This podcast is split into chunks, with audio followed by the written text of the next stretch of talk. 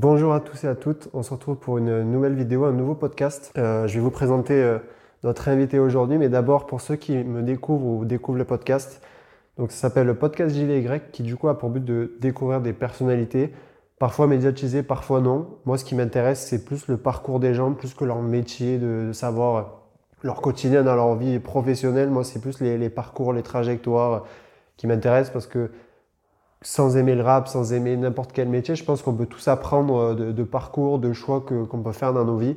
Et c'est ça que je trouve hyper intéressant et inspirant. Et c'est ça que je trouve aussi intéressant dans l'intervenant, la personne qui est en face de moi aujourd'hui. Furax, bonjour. Euh, tu es rappeur depuis, euh, depuis 20 ans, une vingtaine d'années maintenant. et depuis quelques années, tu es vraiment à fond dans, ce truc-là d'être dans le milieu du rap et de la musique. Euh, comment vas-tu déjà? Et puis, entre parenthèses, bienvenue sur ce podcast. Merci, c'est gentil. Ben, je vais plutôt bien. Hein. Fin d'été, euh, on reprend les affaires sérieuses. Mon retour au travail.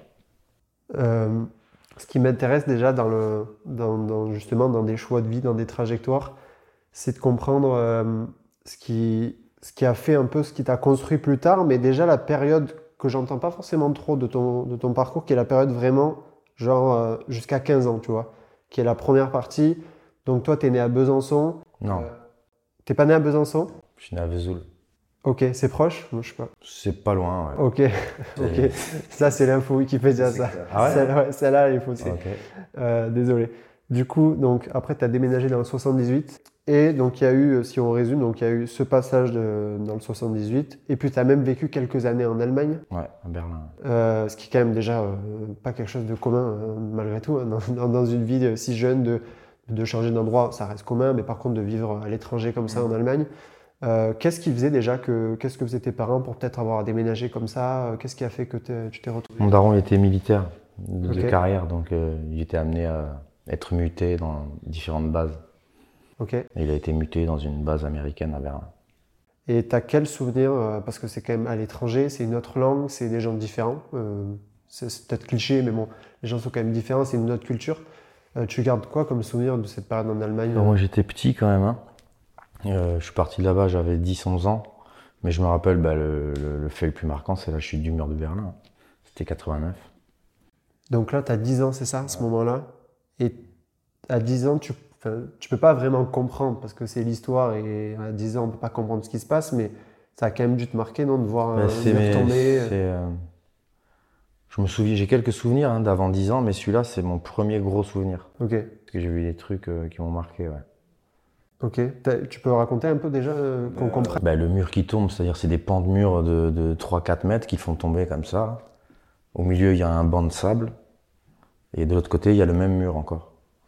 Comme ça, ils pouvaient rafaler les mecs qui, euh, j'ai appris plus tard, qu'ils pouvaient comme ça sur des checkpoints en hauteur, sur des miradors, ils pouvaient rafaler les mecs qui essaient de passer de l'ouest à l'ouest, dans ce banc de sable justement. Donc là, les points de mur, ils tombaient.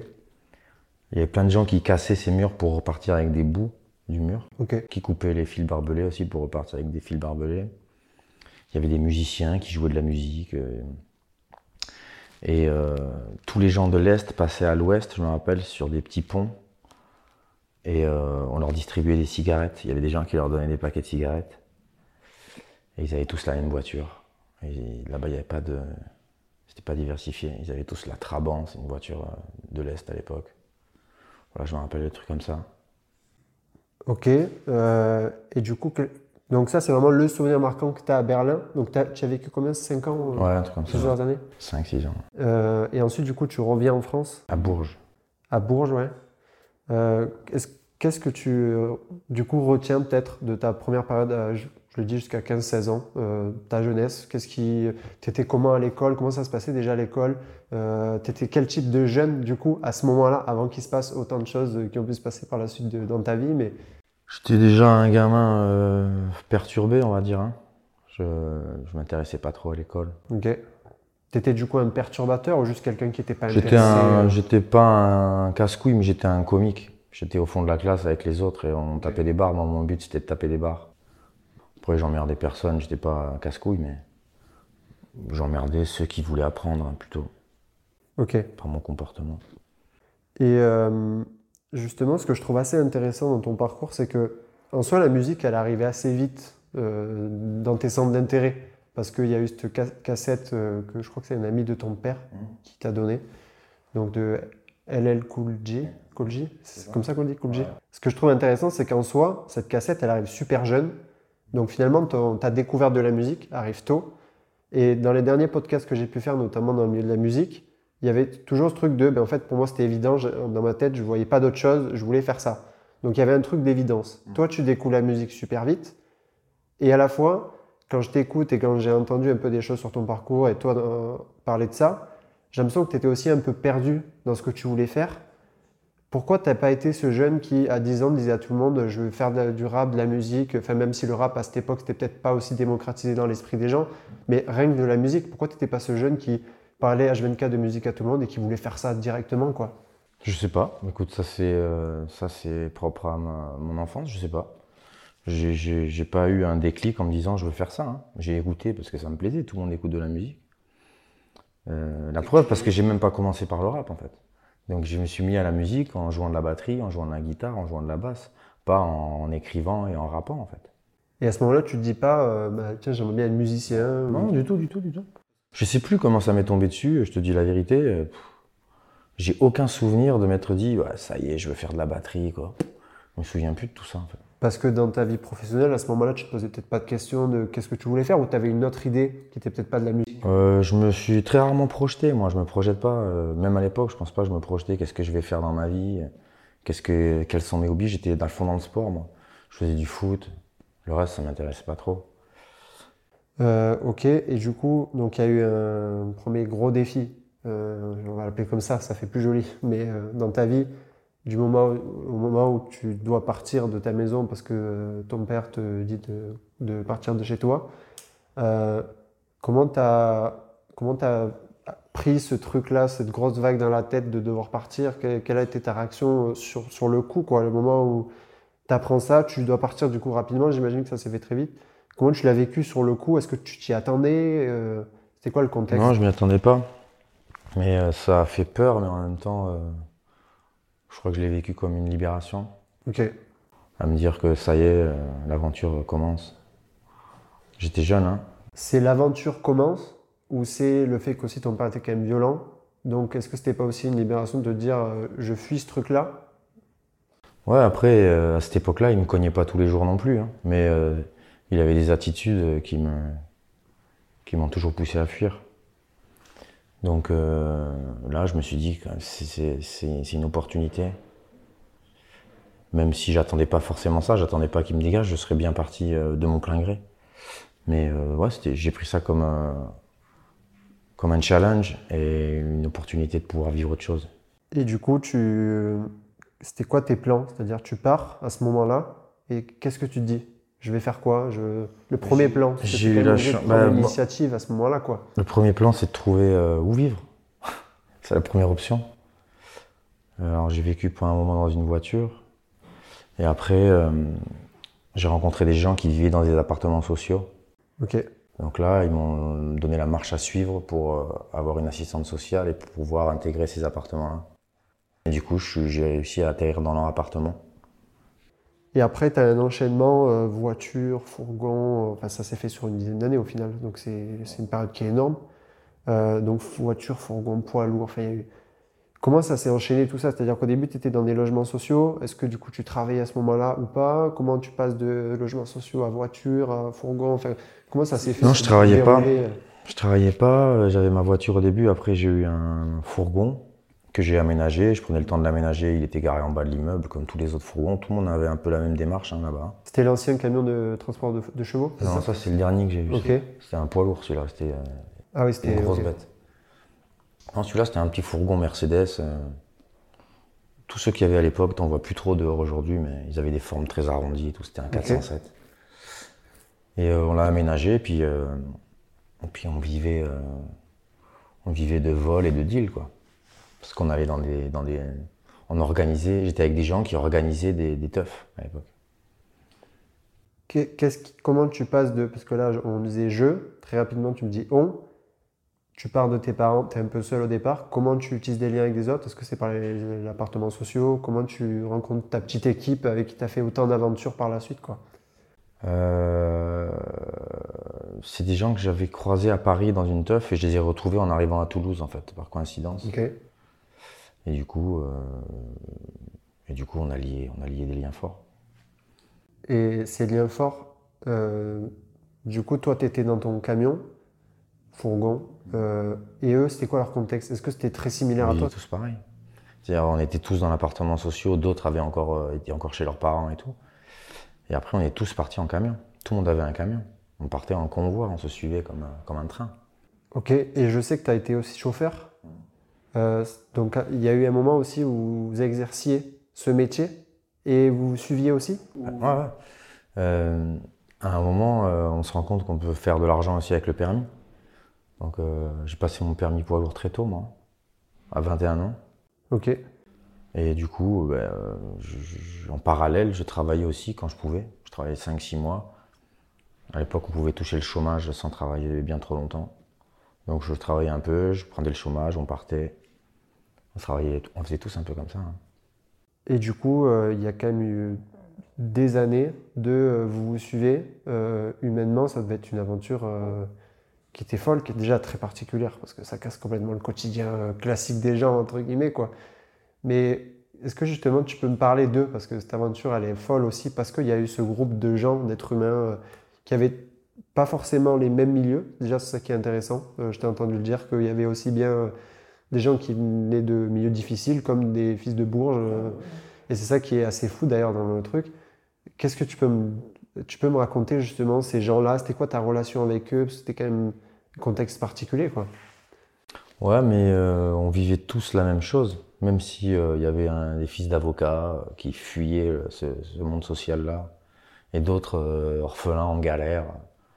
Euh, généralement, on parlait pas de tout ça. hein. On, on vivait l'instant présent, sans se, sans se raconter nos vies d'avant. Ok.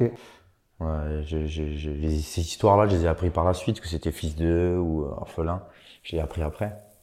On n'en parle pas, on se rejoint, on fait partie du même monde, celui C'était- de la route. C'était quoi votre quotidien du coup? La débrouille.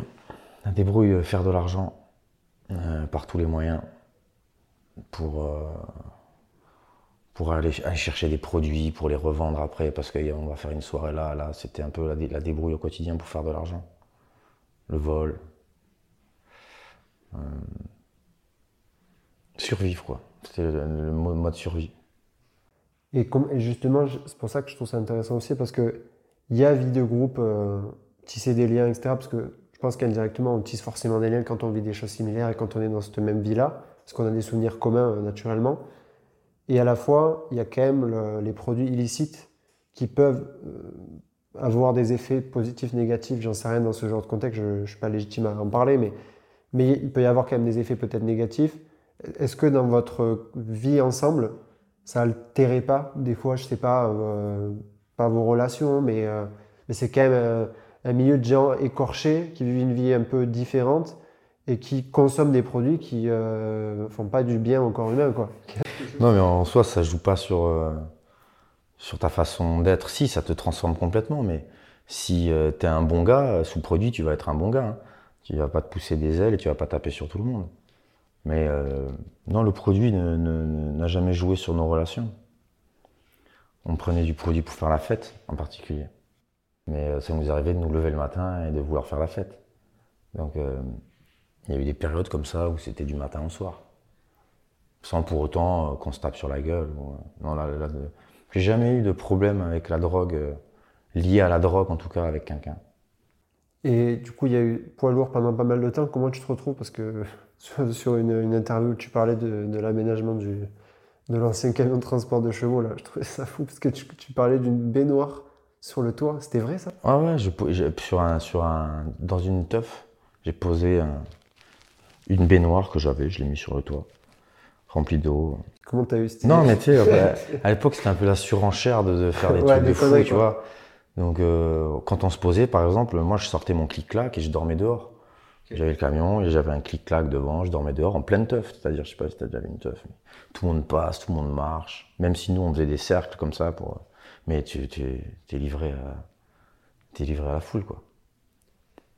Et euh, ta vie aujourd'hui, elle est quand même bien différente. Si on fait d'un coup un gros euh, bond euh, en avant, Euh, comment t'es, entre guillemets, sorti de ce contexte de, ce, contexte de déplacement, de contexte de, ben, de produit, parce qu'aujourd'hui tu consommes plus. Tu vois, c'était quand même, quand on compare à quelques années ensuite ce que ta vie actuelle, il y a quand même eu un énorme bond sur plein de sujets et raisons différentes.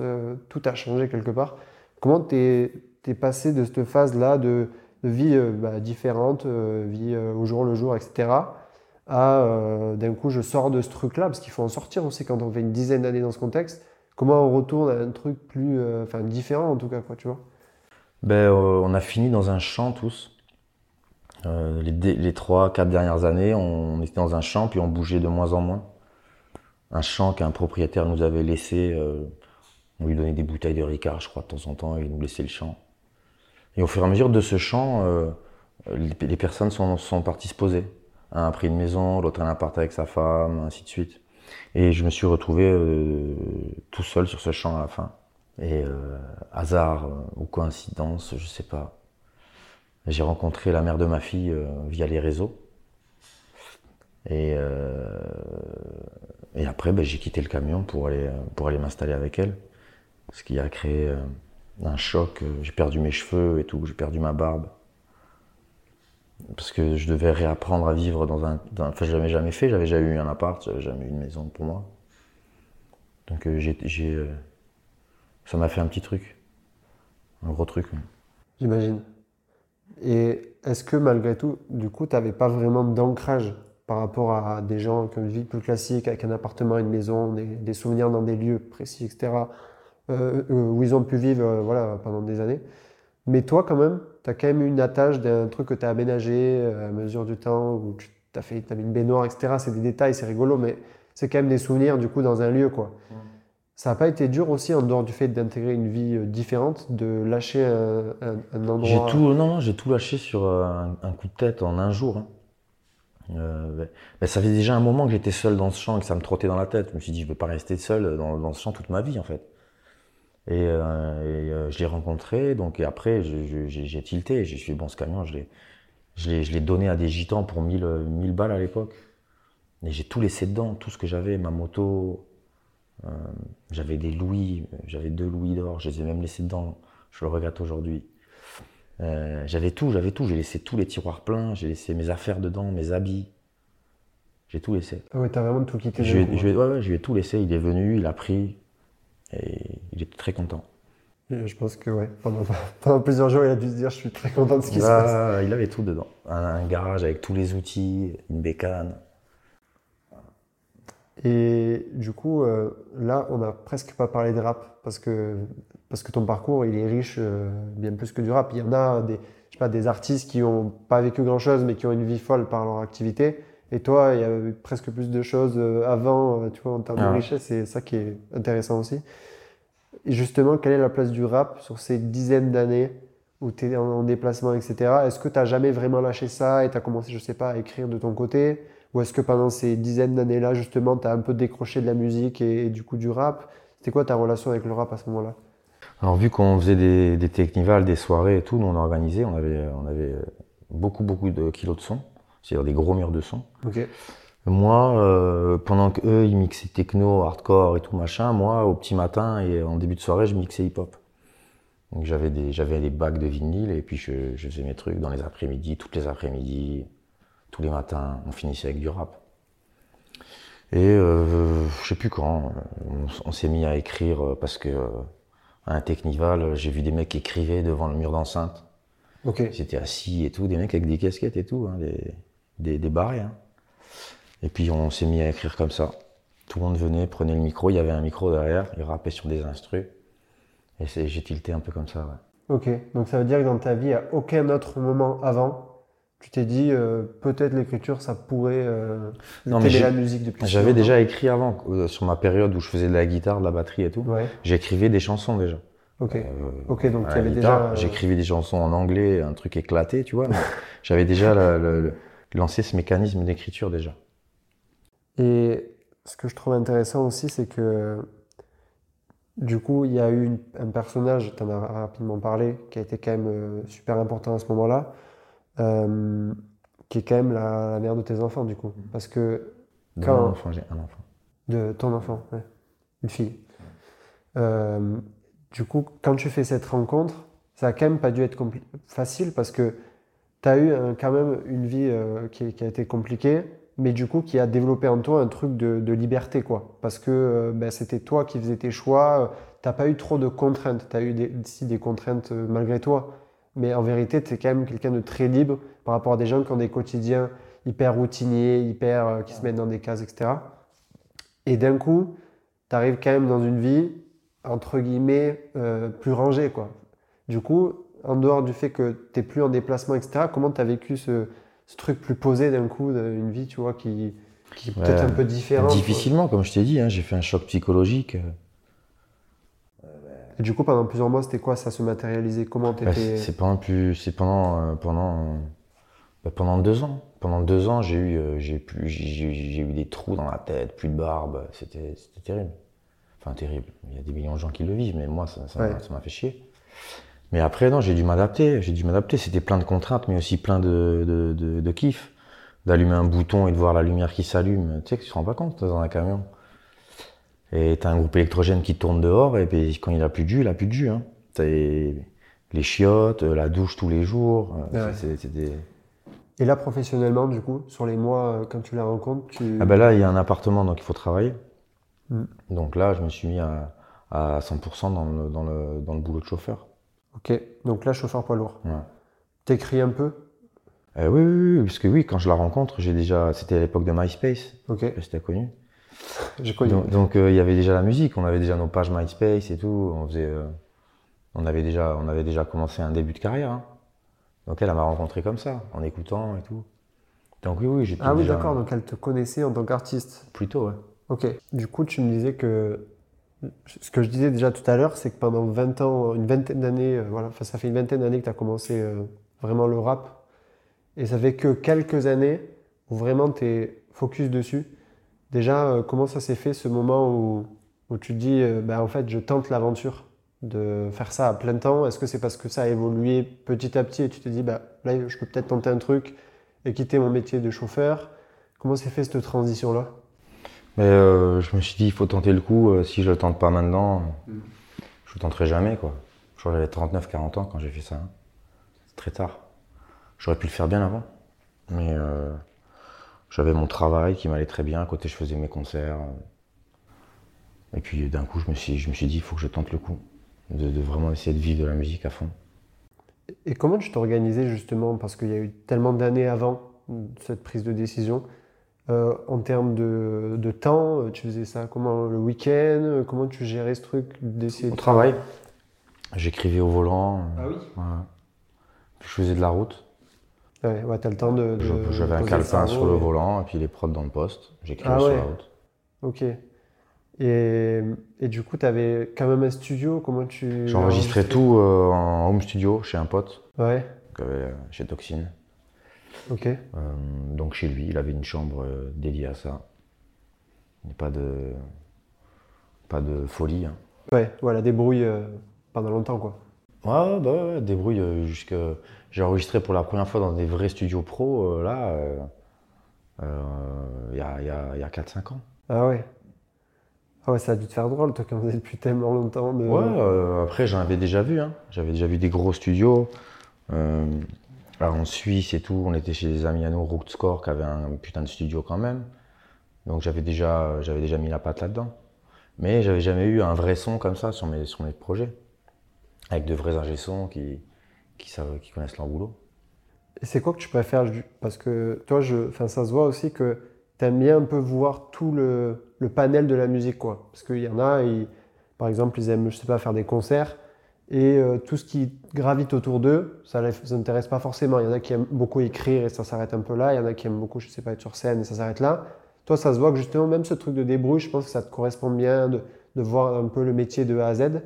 C'est quoi que tu préfères dans ton métier qui est quand même qui demande plein de mi- ben, la capacité d'écrire, de je sais pas, de la créativité, la capacité de rap en, en soi, la technique, parce que tu es quand même un rappeur technique, c'est pour ça que les gens t'apprécient aussi. Les concerts, euh, enfin, tu vois, c'est quoi qui t'intéresse C'est complet, hein. moi j'aime. euh, Enfin, je trouve qu'on peut pas faire un truc et puis mettre tout le reste de côté, hein. ça c'est pas possible. Ah, ou alors tu veux pas, ou alors tu veux pas faire de la musique en fait. Mais pour moi, la musique, c'est ça. C'est créer un projet, faire un album, écrire, enregistrer, après aller le défendre sur scène, tourner des clips, euh, euh, organiser même les clips, travailler les scénars. Pour moi, c'est tout ça, quoi. Mais la partie, moi, que je préfère, c'est c'est quand j'écris un morceau. Quand j'écris un morceau, même quand je suis à la moitié, je vais me coucher, je réfléchis encore à ça, je me dis putain, je suis sur un truc. Le lendemain, j'y retourne, j'ai qu'une envie, c'est y retourner. Et quand il est fini, moi le meilleur moment c'est quand il est fini et que je me le rappe une fois, deux fois, trois fois, quatre fois, cinq fois. Ça c'est le meilleur moment. Bon après il y a la scène. hein. Et euh, je, trouve que ce qui est assez intéressant euh, du coup dans la suite, c'est que quand, et du coup je te disais tout à l'heure que ça se voit que tu es, assez fier de ce truc-là quand même, que quand tu as eu cette communauté-là, il y avait une diversité. Et ça, ça se voit que toi, c'est important pour toi de ne pas être dans un cadre avec juste euh, certaines populations et que c'est important pour toi ce truc de diversité, d'ouverture. Et en fait, ce que je trouve assez intéressant, c'est que du coup, quand tu étais en camion comme ça dans cette vie-là, tu avais cette diversité de gens autour de toi. Et en plus, il y avait cette notion de déplacement un peu permanent où tu n'étais pas vraiment planté dans un même endroit. Et en plus, on n'a pas parlé, mais tu as fait plein de pays en Europe. Tu n'es pas resté juste dans des villages en France. Tu as, beaucoup bougé. Et en fait, ce que je trouve intéressant, c'est que la suite aujourd'hui, c'est quand même faire des concerts où euh, le principe d'un concert, c'est quand même de réunir des gens euh, avec, pour excuse, la musique dans ce cas-là. C'est deux milieux différents. Et tu fais 50 dates par an en gros. Donc, tu es amené à beaucoup bouger aussi. Donc, c'est marrant parce qu'il y a beaucoup de similitudes dans la, la suite au final, même si c'est très différent, mais il y a beaucoup de similitudes. Euh, Est-ce que tu penses que tu serais quelqu'un capable de gérer une, une vie de routine euh, sans bouger du tout, euh, avec euh, vraiment un truc qui se ressemble? Ou est-ce que justement, cette vie un peu de, de déplacement, etc., c'est pas ton confort à toi finalement en fait? Je sais pas. Après, on peut pas dire euh, est-ce qu'on s'y plairait ou pas, mais moi je suis en train de quelqu'un de très casanier. hein. Moi Ah je oui? reste chez moi. hein. Moi je- j'ai mon studio à la maison, je me lève, je vais dans la pièce en face Et ça te va et je travaille. Ouais, ouais, moi besoin de rien. Moi je sors pas, je fume plus, je bois plus, je m'amuse plus en soirée, ça, ça m'intéresse plus. Je vais là-dedans, je les regarde fumer, boire, je m'emmerde. en Zéro fait. attirance. Non, non, non, non, non. J'aime bien passer une soirée entre potes, un barbecue, on s'amuse, on, se- on se fend la gueule. Mais aller euh, faire le faire l'acte de me déplacer pour les non, ça m'intéresse plus. Ça m'intéresse plus. J'ai la fête, j'ai la fête, j'ai l'impression d'avoir fait. Ouais, t'as as atteint un peu le seuil, t'as dit ok c'est bon j'ai vécu le truc quoi. Ouais, ouais, bien que ça me dérange pas hein, de temps en temps de me faire un, me faire un truc. Mais bon, vu que je j'ai jamais euh, jamais euh, réussi à concevoir la fête sans sans me la coller quoi. Tu vois, que ce soit avec les produits, que ce soit avec l'alcool, que ce soit avec la fume. Et, ça, euh, je, je, je t'avoue que j'arrive pas trop à m'amuser. euh, Ah ouais. à regarder les autres, en tout cas, se chiffonner et tout. Il arrive un moment, on n'est plus sur la même planète, quoi.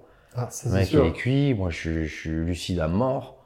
C'est nul, c'est nul, je m'ennuie.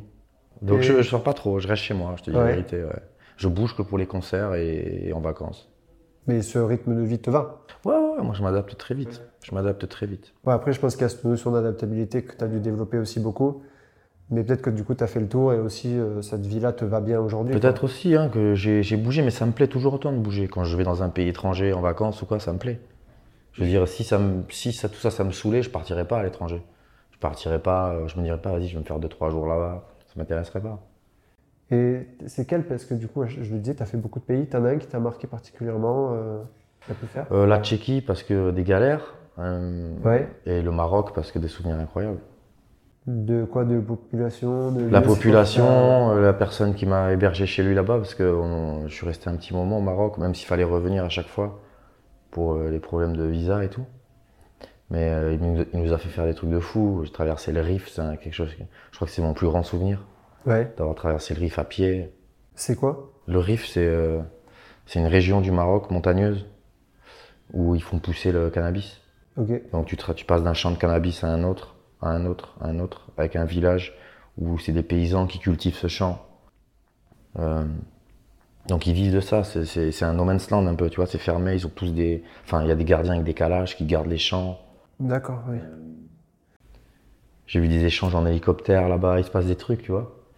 Mais, euh, mais en tout cas, avoir traversé ça à pied, à l'époque, c'était inconcevable. Enfin, aujourd'hui, je pense que ça serait inconcevable d'avoir des Occidentaux qui marchent comme ça dedans, accompagnés d'un guide.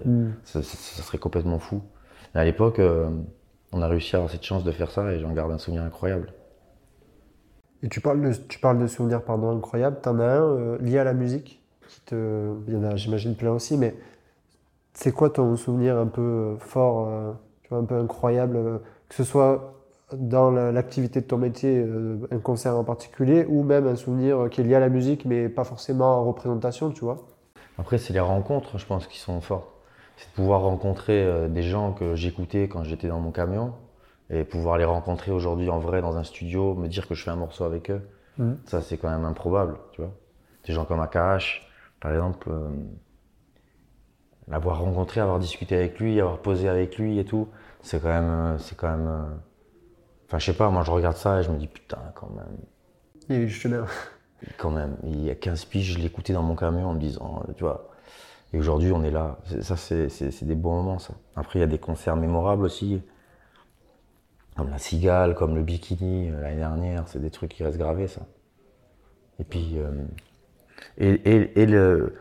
Je, pourrais, je, je, je ferais pas tout ça tout seul, en fait. Donc, moi, si je devais être tout seul et partir, je ferais pas. Moi, j'ai toujours été, eu autour de moi une communauté, un groupe. Donc euh, je fais ça en équipe et c'est des souvenirs euh, collectifs moi que, que j'aime créer. Comme tu as toujours eu, en Ouais, fait, voilà. Voilà, voilà. Même quand j'avais un groupe, on était 10 sur scène. Aujourd'hui, on est deux, mais c'est pareil en fait. C'est pareil. On Ouais, c'est quand même une aventure humaine. crée des trucs. Ouais, ouais, ouais. Quand on est parti au Sénégal, euh, jouer au Sénégal là-bas, pour moi, c'est c'est- c'est des souvenirs incroyables. Parce que je me remémore ce qu'on a vécu avec les autres. J'aurais fait ça tout seul. Comment t'es- comment t'as fini par aller faire un concert au Sénégal? C'est un collectif d'ici là euh, qui, nous, qui organisait un- en coproduction un festival là-haut qui s'appelait Rapendar. euh, à- C'était à Saint-Louis. Ok. D'accord. Et euh, il nous a pris, nous, il y avait Oxmo, il y avait euh, d'autres groupes, on est parti là-bas. Et après, il y a eu un truc quand même super important dans ta vie. Tout à l'heure, je parlais de la mère de ta fille. Du coup, il y a eu ta fille, euh, qui est quand même un truc fort dans, une vie, pour tout le monde, de toute façon. Mais, mais toi, quand même, ça, je sais pas comment tu as vécu le truc, parce que du coup, tu avais quand même un côté où tu as, comme je le disais, toujours été quand même très libre dans ta vie, et je pense que tu tiens à ce truc-là. Euh, et à la fois, il y a aussi un rapport particulier avec ton père, euh, qui en plus lui avec son père, c'est pas quand même facile euh, la, la- la relation quoi. Et toi tu deviens père aussi. Comment tu as vécu ce truc, tu vois, qui est quand même ça a dû être beaucoup d'émotions différentes, tu vois. Ouais, mais de là à faire le rapprochement avec ce que j'ai vécu avec mon daron, non, non, on est à Tu des- pourrais, il y en a on- plein qui le Oh, font. non, euh, mais justement, justement, justement, arrive un moment, il faut briser le, le- le cercle. Euh, mon daron m'a jamais dit des mots que d'habitude un daron il doit dire à un enfant, quoi, tu vois. Donc moi, euh, je le vis différemment avec ma gamine. Je- déjà, j'ai envie de le vivre comme je le vis moi, pas forcément aller à l'opposé de ce que j'ai vécu. Et euh, pour moi, c'est, je crée un truc. Je suis en train de créer une relation forte. Je pas un- Mon but, c'est ça. C'est la régaler, quoi. du début à la fin. Je veux la régaler. Et, et c'est quoi que tu aimerais lui transmettre justement? Un truc. Bah, les valeurs que j'estime être nobles, tu vois. Ouais. Voilà. Euh, de ne pas avoir peur de la différence, pour moi, c'est important. ouais, encore ce truc de melting pot, de Ouais, d'ouverture, ouais, diversité. euh. Sans forcément en faire un fil euh, rouge, à ne pas. Tu vois, mais c'est important pour moi de ne pas avoir peur de la différence, d'être une bonne personne, mais surtout, euh, j'apprends à se méfier de tout le monde. Parce qu'on vit dans une époque euh, incroyable. Donc, et surtout pour une fille, je pense que c'est important.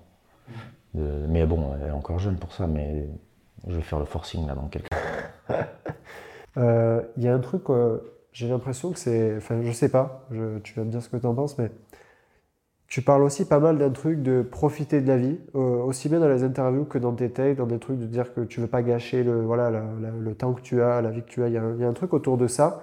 Et puis en plus, je t'ai entendu dire une fois que, que tu pensais souvent à la mort. Pas forcément dans le truc négatif, mais, mais c'était un truc auquel tu pensais. Et du coup, ce qui fait penser que c'est important pour toi de profiter de chaque instant.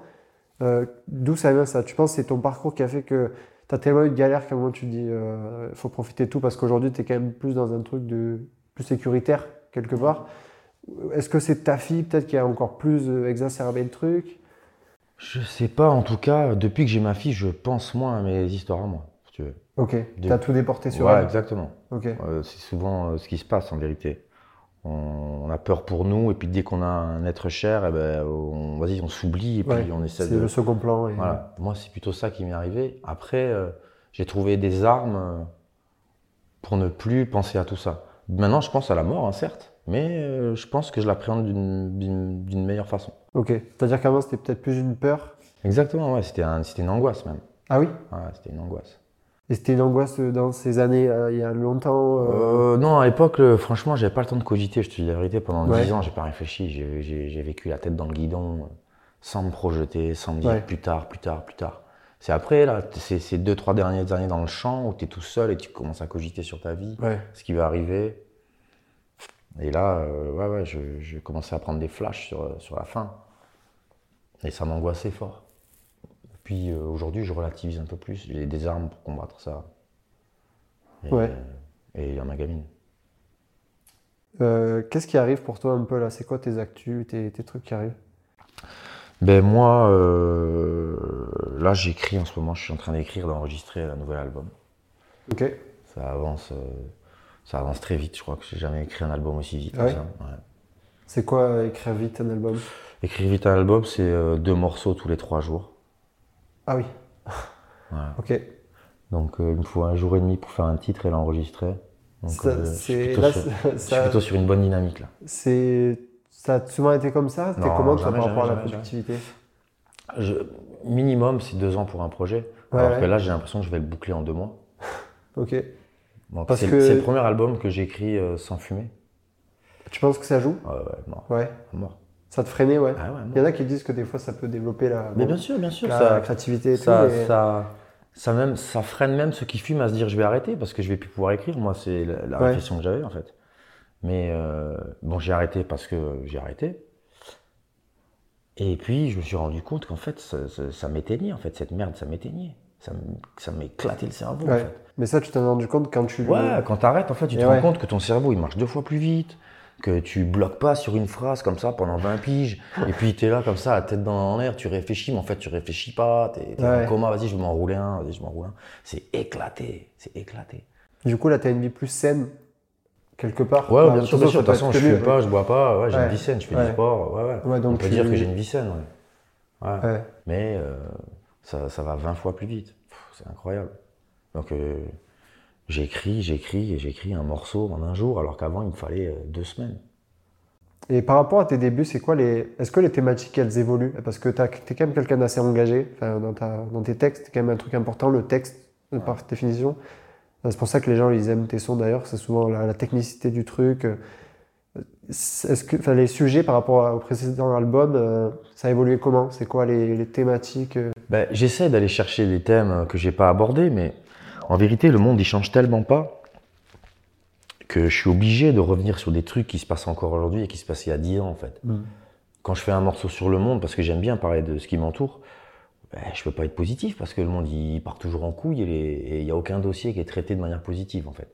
C'est toujours la même chose, toujours la même chose, toujours la même chose. Donc forcément il y a des thèmes récurrents, j'essaie de les aborder de manière différente. Euh, bizarrement, il y a un peu plus d'espoir qu'avant en fait dans mes morceaux parce que euh, j'essaie de parce que j'essaie de positiver en fait. Mais euh, le constat est toujours le même.